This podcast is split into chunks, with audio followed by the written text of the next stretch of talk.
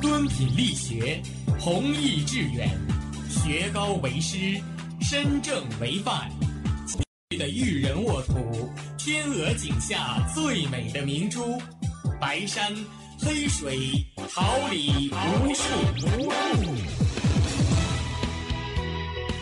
您正在收听的是哈尔滨师范大学广播电台，用声音技术让声音雕刻未来。用声音记录生活，让声音雕刻未来。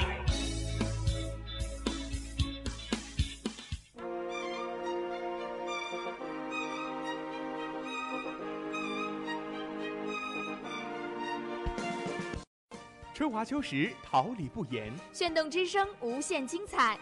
FM 七十六点二。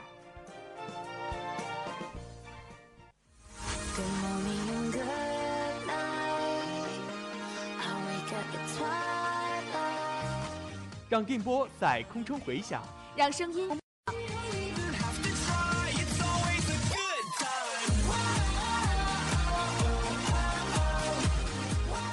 在青春的旅途上，用电波打破沉寂。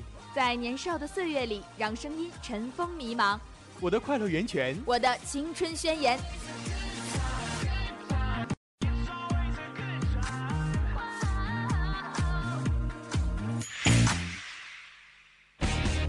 哈尔滨师范大学广播电台，正青春，传递正能量。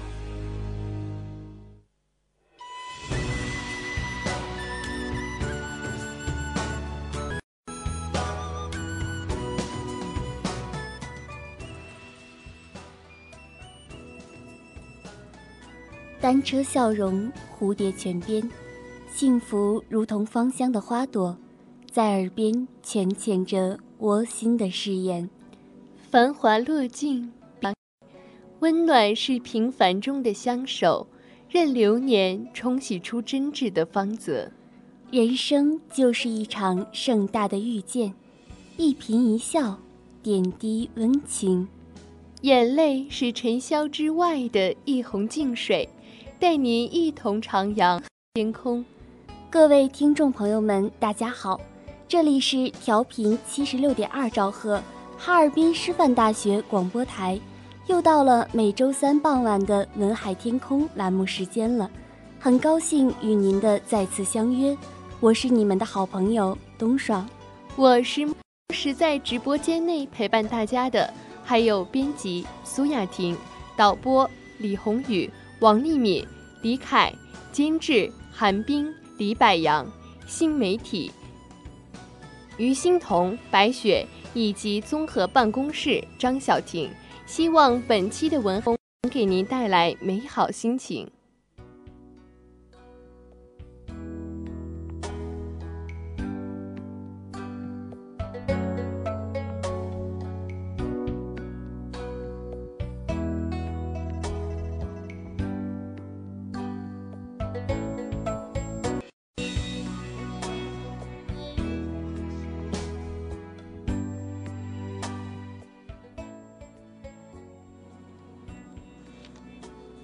欣然岁月，小城故事，别样华年，多少苦乐悲欢，你我一起走过。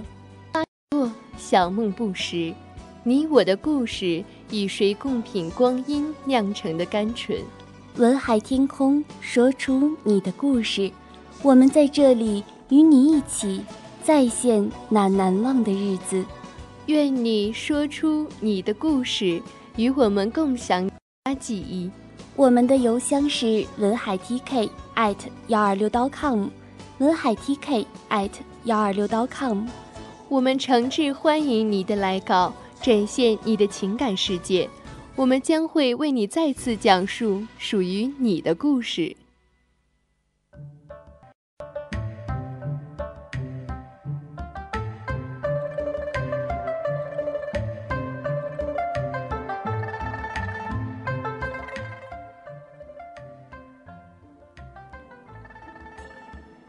情如风，红尘滚滚，品一杯香茗，人生百态。意如烟，眼波流转，见一树梨花，体味人间冷暖，为您讲述生命中的唯美与感动。下面请随我一同走进小城故事。笑最狂。家门，照例从钱袋里拿出一文钱，走到那位款儿比他这位丞相公子爷还爷的爷面前，屈下身，轻轻地放进去。铜板在那破瓷碗里打了几个旋儿，倒下了。佩九一笑，清雅如莲的好相貌，一悄悄看他的姑娘瞧了去，不知又要神魂颠倒几日。他理了理衣冠，受了门前家丁的礼，抬脚进了相府。那位刚刚心安理得收了施舍的爷，伸手将扣在头顶的草帽摘下来，随手搁在身下的破草席，伸出手拿起破碗，屈身瞧了瞧里面躺着的一文钱。得嘞，今儿晚饭又有着落了，去翠梅居讨两个肉包子，一碗热汤。若是逢上老板娘心情好，还能讨个座位；吃完了，便回城隍庙那座破神像后面，是自在的一天。想到这儿，花子起身，将要罩上那顶破草帽，便听到了一阵铃声。花子扫了眼相府门前的守卫，便知守卫并没有察觉。花子会点拳脚功夫，要饭的要是没个傍身的本事，拿什么食吃呢？花子的手放在腰间别着的那根打狗棒上，静静地听风中传来的声音。喵的一声，花子看见远处酒楼的屋檐上毛茸茸的一团，声音是从毛团脖子上系着的铃铛上发出来的。那铃铛一声一声敲着花子的心，花子觉得自己的心里像是下了一场雪后又被阳光晒化了。阵阵的暖流裹挟着回忆涌进脑中，纵身一跃上了屋檐。他甚少在众人面前用轻功，但这次不一样。是那只猫，那只猫的方向也是他。铃声越来越近了，猫儿轻巧地跳跃着，直奔花子的怀里。花子伸手抱住猫儿，轻抚了两下，握住它脖子上的铃铛，小心翼翼地看。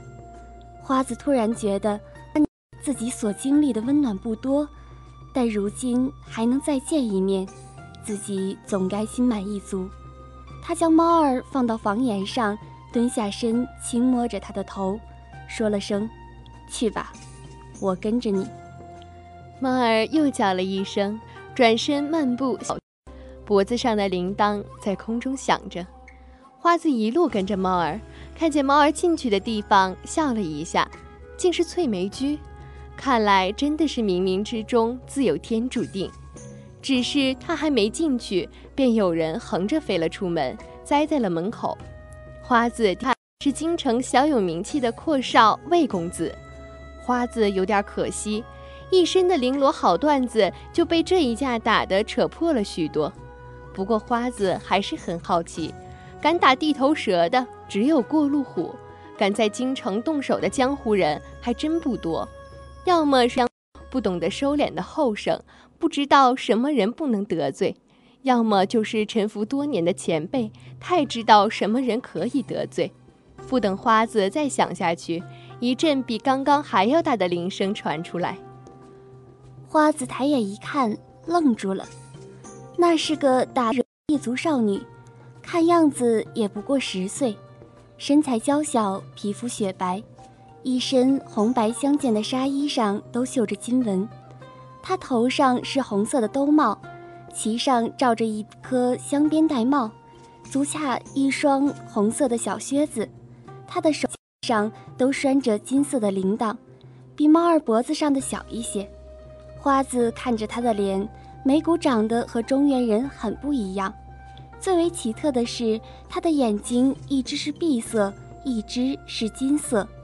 他背后背着两把弯刀，此刻怀中儿步一步一步地走向那瘫在地上的魏公子。街上围观的人越来越多，魏公子看着自己的被打翻的家丁一个个从翠梅居中走出来，又回到了自己身边，似是又有了些胆气。口中说道：“这妖女，光天化日，要当街行凶吗？呵，那少女的笑声如银铃般清脆，只是眼底却泛上了不易被人察觉的红色。他开口竟是流利的中原话：“你这废物，真是比沙漠中的蜥蜴还讨厌。”这便将猫儿放到了地上，伸手便要抽出身后的双刀。花子不想这少女竟然真的要当街行凶，只是自己隐忍多年，若此时动手，必将暴露。他正是不知如何是好时，一个黑色劲年突然出现，一把捞取少女，将她刚刚拔出一半的刀夺下。这少年武功路数似乎也不是中原人，但却是比少女高出许多。花子松了口气。就看那人动作奇快，一把抱起少女，左手挥出一段锁链在的屋子上，伸手一扯，反复几次便消失在了街头。围观的百姓还没有反应过来，那魏公子便在生死之交走了一遭了。花子叹了口气，一瞥看见两人走得有些急，猫儿还被丢在原，趁着百姓散的功夫。抱起了猫儿，到了翠梅居门口。翠梅居的店主是个离妇，只听得有些人知道她娘家姓叶，嫁过来没几年，丈夫就病死了，她便一直守着先夫留下的店面。难得的便是的不捧，低的不踩，进门皆是客。可花子毕竟是花子，照理说是不能在店中吃饭的。花子也有自知之明，从来只是站在门口讨点吃的，老板娘也照收他的钱，有剩着的热汤也会赊他。花子看到他正在店中安抚客人，想是为了刚刚的事情。花子打起一副笑脸，开腔道：“店主有没有肉包子啊？”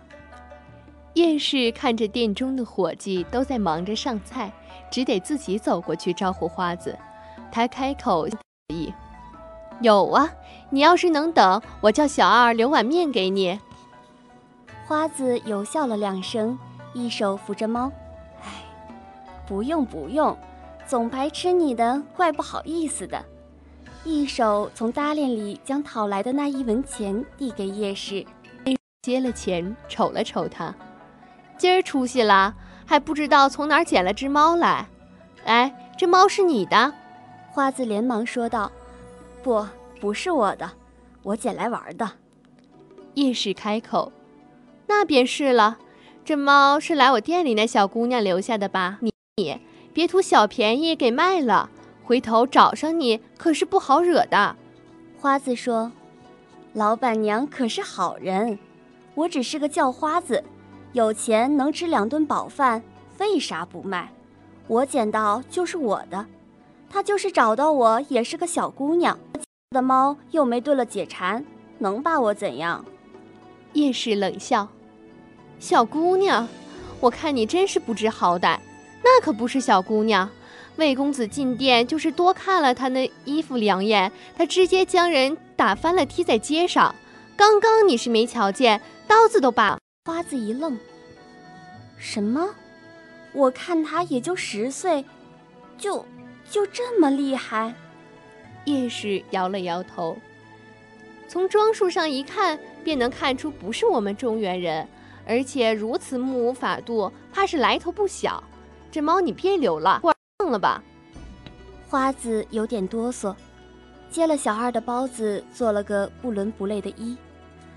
谢谢老板娘啦，要不是你，我可能明天就死在街头，让野狗吃了。我。我先走了。叶氏看他走路都打晃，要进门了。花子一手拿着包子，一手抱着猫，向城隍庙走去。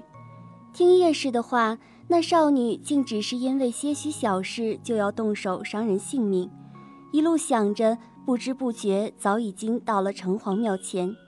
花子抬脚进去，睡的那片草席上解开油纸包，分给猫一个包子。自己咬着昨天讨来没舍得吃的半块烧饼，握着另一个包子想事情。吃了一会儿，猫轻巧地叫了一声：“花子知道有人来了，但也不在乎。这要么是其他的花子，要么是有目的的人。无论是哪一种，他都拦不住。来人进了门，是刚才那个少年。此时看得清楚，花子觉得果然自己长得就不是个人中龙凤的模样，还是当花子适合自己。少年看了他两眼，似乎是在找开口的时机。花子任他打量，吞了半口烧饼后，有点噎到了。那少年随手将自己腰间的水袋扔了过去，花子如逢大赦，猛灌了几口，也不好意思晾着人家了。他看到不爱吃包子，只啃了两口便不怎么动了，捡起那半块拿走在手里，摸了摸猫，对少年说：“这是你的猫吧？我捡到了，现在。”还你了。少年走过去，抱起猫儿，又看了花子两眼，带。少年走了，花子咬着包子，看了看碗中银子和窗外渐渐黑下来的天，觉得人生可能还是有盼头的。天黑了，正是适合干见不得人的勾当的时候。此时的花子化夜衣，融进了浓浓的夜色。这丞相府他守了三年，府中的布局他可以说是比进府邸的人还清楚。他知道那配酒公子的书房后面有一个暗室，暗室里放的自然是见不得人的东西。城的护卫是不会少的，但若是真的交起手来，花子是不怕的。平时和野狗抢食吃都没怕过，人还能比狗怕人不成？但这总归说是私闯官邸，花子脑子还算灵光，不会挂去。他找到一处守卫察觉不到的死角，从墙上翻了过去，一路从花园摸到了那位公子的书房。花子已经掐准了时候，此时那位公子应该已是熄灯多时，回房睡觉去了。他轻声推开窗子，一跃。进入了屋中，屋中漆黑一片，只有书案那里隐隐映着几寸月光。花子不用点灯，他早已经记住了暗室的机关在哪里。他纵身跳上了书桌，摸到书柜的最高一。那公子是个斯文人，这书柜又富丽的很，差不多有房梁那般高。最上面一层自然不会用来放藏书。而常人自然也不会有胆子如他这样踩在公子的书案上。他向最上层最右边第二个格子摸去，摸到了一个开关状的东西。他用内力一催，那开关便凹了进去。他听见有暗层挪动的声音，果然东书柜的最右边的形状变化了，开了一个小门。他跳到门那边去，刚刚落地就察觉到自己的。一把凉凉的刀抵住了，花子有些心惊，不知道自己刚刚太过专注，还是来人武功远远在自己之上，还未动手就已经先发制人到这样的地步。他听见自己黑暗之中有些急促的呼吸声，后听到一个低低的声音：“不要动，你先走。”容不得他多想。他感觉到仅剩的刀已经在逼着自己向前走了，他只得在那人之前走进小门之中。那人一路也不多话，只是会在关键的时候方向。花子的第一反应便是被抓了现行，不过确实早早想好了理由，怎样应付过去。只是三年心血毁于一旦，花子的眉在暗中皱得快要聚在了一起。直到两人走到了暗道的尽头，他什么都看不见，还想向前走。那人刀一横，直接横到了他的颈前，花子才停住脚。花子突然想到，如果是被正主抓到，肯定是会先杀了自己，而不是让自己做一个探路的。所以人肯定也是第一次发现这个碍事。但是当年牵扯的事情太多，他实在不知道对方会是什么人，无法他只得开口探探虚实。阁下是谁？那个低低的声音说道：“姓名之前要先报上自己的，阁下难道不知道？我吗？我是个叫花子，无名无姓。”那人笑了一声，声音并不老。普天之下那么多叫花子，可没一个武功有你高。唉，叫花子讨人嫌。学点拳脚，好保自己这条贱命啊！废话少说，这东西我要定了，你要么人走，要么命留下。你既然知道我要的目的，那么今天，要么我带着东西走，要我的命给你。那人轻笑，好。花子看见黑暗之中寒光一闪，应是一把出鞘的弯刀。花子总觉得这把刀眼熟，但一时之间又想不起来了。不过容不得他，他没有兵器，只能赤手空拳的去接招拆招。不过虽然他看不见，但是有招式就一定会有声音。花子小时候失过明，只能靠耳朵走路，后来虽然好了，但是耳力比一般人要好得多，所以位还难不倒他。过了几十招，他发觉这人的刀法很奇怪，几招正派，几招邪乎，似乎是故意在掩饰自己的失从。不过就功夫来说，此人功夫不在自己之下。华子难得遇到对手，时候便放开了手脚。打狗棍不能时时带着，拳头却是任何时候都派得上用场的。花子一边拆招，一边出招。几十个回合过去了，两个人还是高下难分。一时停手，那人说道：“好一招龙战于野，你伯仲之间再打上几百个回合，也分不出胜负。”花子道：“打架我可能胜不过你，但是偷东西……”说到此时，四周的墙壁突然开始有了裂痕，那人才意识到花子刚刚明刀。借着刀光看清了屋子的构造，还暗暗用掌法打向了墙壁。他内力深厚，打的又有章法，这屋子四面墙怕是要裂了。偷东西，我可比你在行。花子说完这话，便根据刚才的记忆，那放着松木盒子的桌子上，打开盒子，果然里面放着一叠书信。此时。屋中乱作一团，砖土横飞，却看不见人影。那人左右挥舞着银刀，挡着砸向灯。花子见状，抢先一步钻进了暗道，那人紧随其后。花子刚走过一次，已经记得地形，很快便到了出口。他一脚刚踏出暗道，就觉得一股大力缠住了他手中的纸张。他下意识用力握住，却还是被。花子心急了，不得不掏出袖袋中的烛火。他没有机会了，绝对不能失手。灯亮了，暗室塌陷的声音不绝于耳。很快便有侍卫发现这里的动静，必须速战速决。花子回身一看，便知道谁了。书信是被那人用一根锁链夺走的，而那根锁链与白天那少年借力带走的少女一样。两人对视，那少年一副了然的模样。花子没时间多想，劈面去夺书信。两人单手在屋中过，一时之间还是难分胜负。但是打斗就会有声音。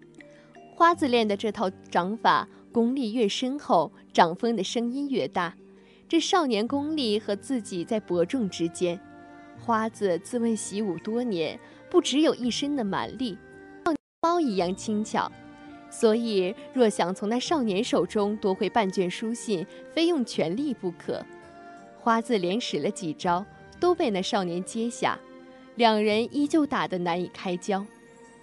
果然，声音和光亮惊动了相府的守卫。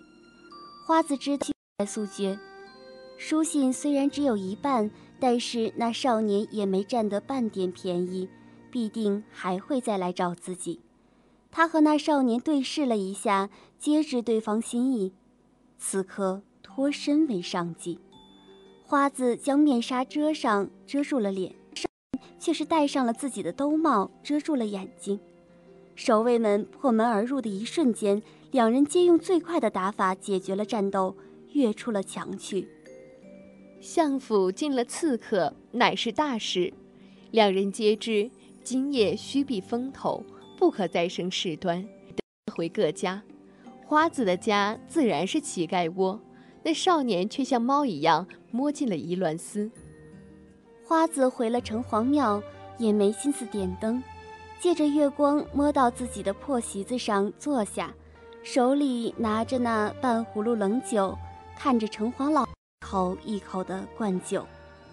三月的京城白天自是不会太冷，但现在是丑时，城隍庙里是不会有熏笼锦被的，只有那摊破草席子和一床花自前些年讨来，年序已经所剩无几。若是常人在这夜里席地吹风，定会冻出个好歹来。但花子已经要了九年的饭，不是常人，这点对他来说自是不算什么。他散着衣领，隐约能看见他胸口处纹着的龙纹。他过喉入了肺腑，看着月光照在城隍爷那张说不上凶恶，也说不上慈悲的脸上。他想起师傅曾说过：“世间的恶要迎着日头看，世间的美要迎着月亮看。”但他更想问是：世间的苦要怎么去看？因为这世间的善恶远远没有那么简单，善无善果便是恶，恶无恶果便是善，但苦却一直都是苦的。最初的时候。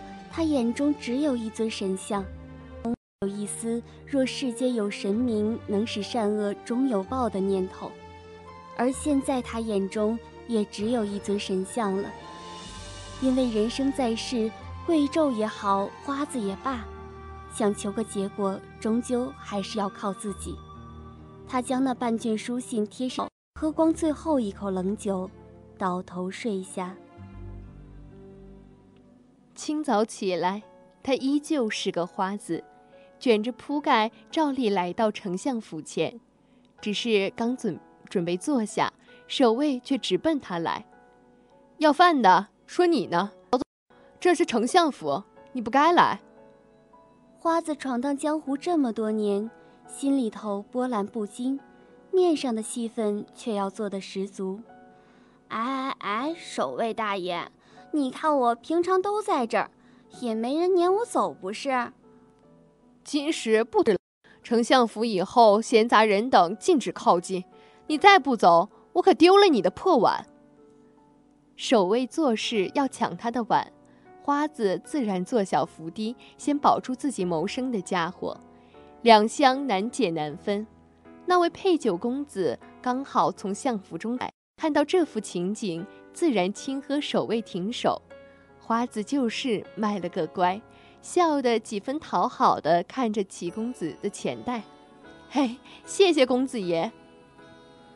齐公子看见他的眼神，自是明了，解下钱袋，摸出一块银子来说：“都拿去吧，相府如今戒严，你怕是有日子不能来了。”花子做出几分惊讶。但又不便相问的表情来，齐公子对他点了点头，满目愁容的走了。他看着手中的碎银子，想着该该来的人肯定会来。在花子街口讨了大半天的饭，正收工回破庙的路上，那少年穿着一身精致的衣衫，抱肘靠在一棵树上，看样子是等了他很久了。花子停下。两人对望，花子不理他，继续向前走。那少年无法，只得拦住了花子面前。花子还是不说话。少年开口：“你不问我是谁了？我不会告诉你我是谁。你若想说，便说。哼，不用，我来告诉你。我是宜鸾卫。花子脑中闪过一个念头，仿佛知道他会打量自己一样。那少年退过了两步，似是给他看清楚。他身上的官服上绣着的是非鱼纹无误。花子又看向他腰间，那少年一直笑，一直直接的将刀出了鞘。花子看着，却是能一刀削断牛首的绣春刀。花子问道。宜鸾卫直接听命于当今天子，为何会来找我这一个叫花子？刀入了鞘，笑得人畜无害。你既信了我是宜鸾卫，且知道宜鸾卫是什么人，就应该猜得到我对你的身份了然。花子道：“我现在是个叫花子，以后也是。”少年和他对视片刻，既安于天命。那又何故隐姓埋名，自甘为盖，整日蓬头垢面，遭人白眼，却只为那几卷书信？花子道：“我安于天命，并不代表我的家族也要和我一样。我一人清白与否，体面与否，本就无所谓。”少年道：“既然如此，把书信给我，你的事情我帮你做。”花子问：“你凭什么觉得我会信你？”少年将刀抱在怀中，因为你别无选择。第一，你所告之人是官，且一人；你是民，民告官须游县荆州，达于三司。如不服，听上表；如不理，方可一登文古院而邀车驾。且不说你的案子在刚开始便会被拦下，证据会被销毁。即便是你万幸得以直达圣庭，你的。你可以不在乎，但是你的证据只有几封书信，什么都说明不了。这也是我想说的。伊鸾司直接听命于圣上，所管之事无界限，当的就是圣上的左右手，自然比百官更得圣上相信。如果此事由伊鲁，自然情理之中。且我既然知道你的身份，那么我手中的证据自然比你的要多。书信对于你来说是救命稻草，与我才能发挥它应该有的作用。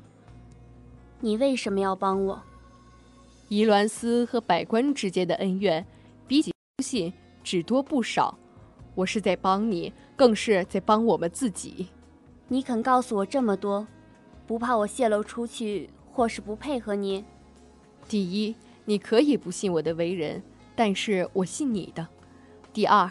伊鸾斯从来不打没把握的仗。你让我想想。那少年笑了，仿佛早料到如此一般的轻松。没问题，我不急。顺便告诉你，烟裸在前面的河边，我有些事情要办，你替我看会儿他。花子向河边走去，果真，他小姑娘关了裤脚，坐在岸边的踩水玩。她脚腕上的铃铛和踏水的声音一起响着，花子不敢太向前，只不远不近地看着他。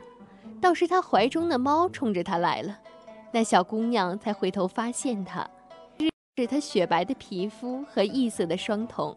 花子只觉得他好看的让人移不开眼睛，发了会儿呆，才看见猫已经走到了自己的脚边。他听见少女清脆的声音。哎，你快把我的猫还给我！花子抱了猫，一步一步过去，到了他身边，反倒有点不敢接近他，眼睛只盯着他在一边的红色小靴子。喂，发什么呆？我很吓人吗？把猫给我啊！花子只松了手，猫儿便自己回到他的怀里去了。你怎么像沙漠里迷路的马一样呆？我，你叫烟罗吗？对呀，丁鱼告诉你的。想来那少年的名字叫丁鱼。花子答了声是，又问了一句：“你们不是中原人吧？”少女带着骄傲：“自然了，我们是……啊，算了，你也不知道。你是波斯人。你你怎么知道？你是丁鱼的朋友。”他连这些都告诉你，花子摇了摇头，又点了点头。你你们来做什么？少女摸了摸猫。丁鱼知道，我不知道，我只是跟着他来的。哎呦！花子一惊，怎么了？你快来帮我抓住这些小鱼，它们咬我的脚！快帮我抓住它们，给我的猫吃。花小鱼还是很容易的。烟罗捧着一半大荷叶，花子将小鱼一条一条地放在荷叶上。烟罗干脆让花子捧着荷叶，自己拿着猫的一只爪子扑鱼玩。花子看着他毫无防备的笑脸，觉得自己秀死了很多，狠狠地撞了一下。疼，但是很快活。一大一小两个人玩累了，一起坐在岸边，夕阳还露在湖面上大半个。阎罗笑嘻嘻地说道：“遇见你真开心，你比那些中原人好多了。他心里坏，你穿的破却是个好人。”花子看着他，嘴上说不出话来，心里却不知是个什么滋味。九年前，他家破人亡，流落街头，锦衣玉食的公子骤然变成风餐露宿，双目在双重刺激下失明，身体和意志基本上都已经放弃了求生。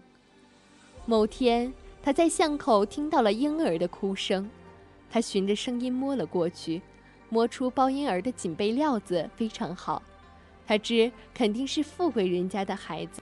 街头一个下午都没人来找，他心知孩子再没有东西吃，便要饿死，拖着病体到处讨奶水去给这婴儿吃。夜晚，他将婴儿裹在自己的怀中睡觉，这样又等了一天，便有人来找上他。不幸，直到他摸到了来人衣服的料子和包裹着婴儿的锦被一样。其实，若他当时能看见，便不会怀疑了，因为来人和婴儿的眉目一样，都不是中原人的模样。那些人将婴儿带走的时候，唐家后去庙里求的铃铛挂在了婴儿手上，算是保他平安。在那人走了之后，他突然明白，即使是自己这样苟且偷生，也尚有可护一人周全的力量。他凭着这股劲，一路讨饭，讨到湖北，找到了，学了武功，眼睛也好了。只是如今，他还是当年孑然一身、烂命一条的叫花子，而他却不是那个被丢弃在街头的婴儿了。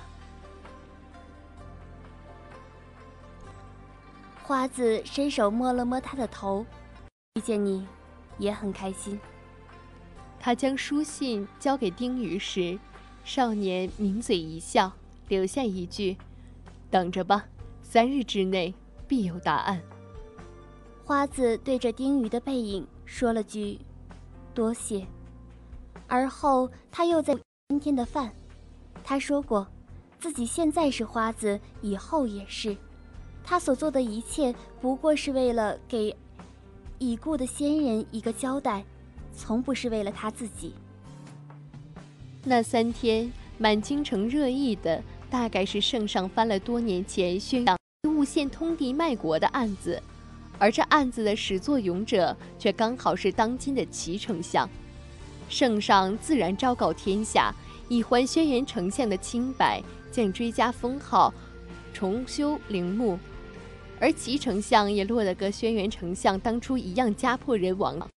也有人说是宜鸾司和百官之间争权，才扯出了这么多年的冤案，且一击即中。还有人说宜鸾卫也罢，齐丞相也好，不过都是圣上制衡朝堂的棋子。不过这些话也往往随着一句“勿谈国事”，散在京城。当然没人会发现，京城少了一个要饭的。也没人知道，这要饭的在离开前曾见过一位布衣公子。那公子身上早已不是当初的玉冠金带，一副好相貌却满面倦容。在京城的若有眼尖的，会认出他和如今那位已身在天牢里的齐丞相的公子长得极像。花子换了身行头，戴了破草帽，又披了件斗笠，来到了那位公子面前，摸出一个半新不旧的钱袋递给他。公子满眼疑惑，口中直说：“这是你三年里每天都会给我的一文钱，还有那块碎银子，现在还给你。”那公子下意识问了句：“你是谁？”他答了句：“个花子。”便也不看那公子，转身走了。那公子握着手中的钱袋，觉得里面有东西，抽出来一看，是张字条，那几个字刚毅有力，写着：“寄蜉蝣于天地，渺沧海之。”所以，花子会写字，是个读过书的花子。不过是时间太久，忘了的人比记得的人多。当年轩辕丞相是苏杭一带有名的才子，后来一举重地留在了京城。轩辕丞相的公子轩辕己，别看是个威风的名，人可斯文得多，大有其父之风。年不及弱冠，已是京城闻名的才子。轩辕丞相还不顾官商之嫌，给轩辕公子和自己的同乡苏杭一带有名山的千金叶娉婷定了亲。可后来，轩辕丞相因通敌之罪被抄家，婚约也就作罢了。而那位轩辕公子，自然也没有几个人记得了。其实花子来京城之前回过老家，他为叶小姐，得知她已和秦剑山庄的军公子有了婚约，花子很高兴，笑着笑着又有点苦。但是一个叫花子该想的应该是饿不饿，而不是苦不苦，所以他下一刻便拿着军公子赏他的一葫芦酒，在巷子里痛痛快快地喝了一顿。何为苦？故时雪，加今日霜。苦何为？霜雪一口吞，再加酒半斤。后来，手正经的莲花落，走过了大江南北，讨遍了王孙布衣，平生未踏足之地，一是大漠胡杨风沙，二是江南流水人家。乾坤颠倒，狂歌成年少。举头看上面就见元宝，江湖上有钱人还真不少。笑一场，我活个双掌，倒海翻江。醉剑上洞庭与君把酒一桩，狂一时将人间疾苦尝，世事无常。我是我最难忘，颠倒。些走卒，结账，一醉何妨？把酒酒喝光。我是谁？可洞庭朝歌，可长江初浪，带一身热血与衷肠。谁说人在江湖上，文海天空，任世事沧桑，浮云变幻，故事依旧。幸福的笑靥，悲伤的泪水，都是为了悼念那无与伦比的回忆。我们一直都在这里，等待你的苦乐悲喜。文海 TK at 幺二六 .com，诚挚期待你的来稿。在这个暮色四合的傍晚，为您送上我们最美好的祝福。这里是调频七十六点二兆赫。哈尔滨师范大学广播台，你们的好朋友东爽，希望大家度过美好而充实的一天。我是暮雪，一同陪伴大家的还有编辑苏雅婷、导播李宏宇、王丽敏、李凯、监制韩冰、李百阳、新媒体于欣彤、白雪以及综合办公室。感谢大家的收听，我们下周同一时间不见不散。君把酒。